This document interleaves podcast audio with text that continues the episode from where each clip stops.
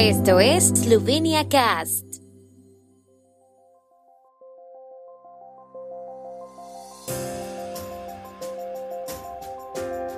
Noticias. Estas son las noticias de Eslovenia de hoy lunes 19 de septiembre de 2022. Primer ministro esloveno y canciller alemán llegan a un acuerdo de intercambio de vehículos militares para Ucrania. Encuesta de Nina Media. Logar sería el más votado en las elecciones presidenciales de otoño.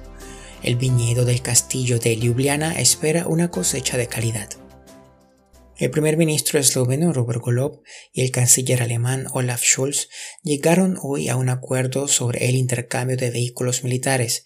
28 tanques M55S eslovenos serán enviados a Ucrania y 40 vehículos de transporte alemanes a Eslovenia, según anunció hoy la oficina del primer ministro. Eslovenia recibirá de Alemania 35 cargadores pesados de 8 ruedas y 5 camiones cisterna pesados de 8 ruedas, según el comunicado de prensa.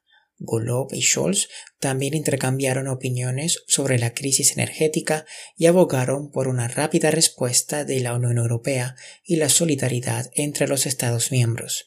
También debatieron la situación de los Balcanes occidentales y pidieron una clara perspectiva europea para los países de la región.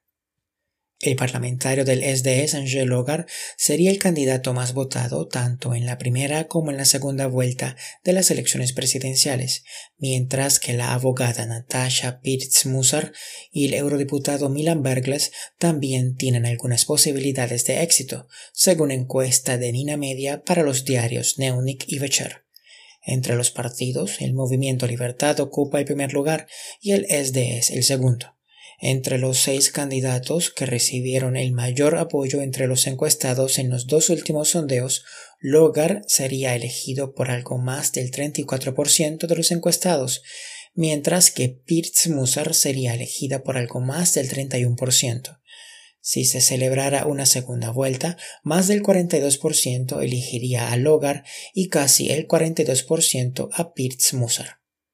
En la quinta vendimia del viñedo del castillo de Ljubljana se espera una cosecha de calidad con un rendimiento completo según las mediciones. Esto significa un buen kilo de uva por cepa, dijo Franz Chusch del Instituto Agrícola Esloveno. El viñedo del castillo de Ljubljana estará abierto a todos los visitantes con motivo del Día Mundial del Turismo el 27 de septiembre.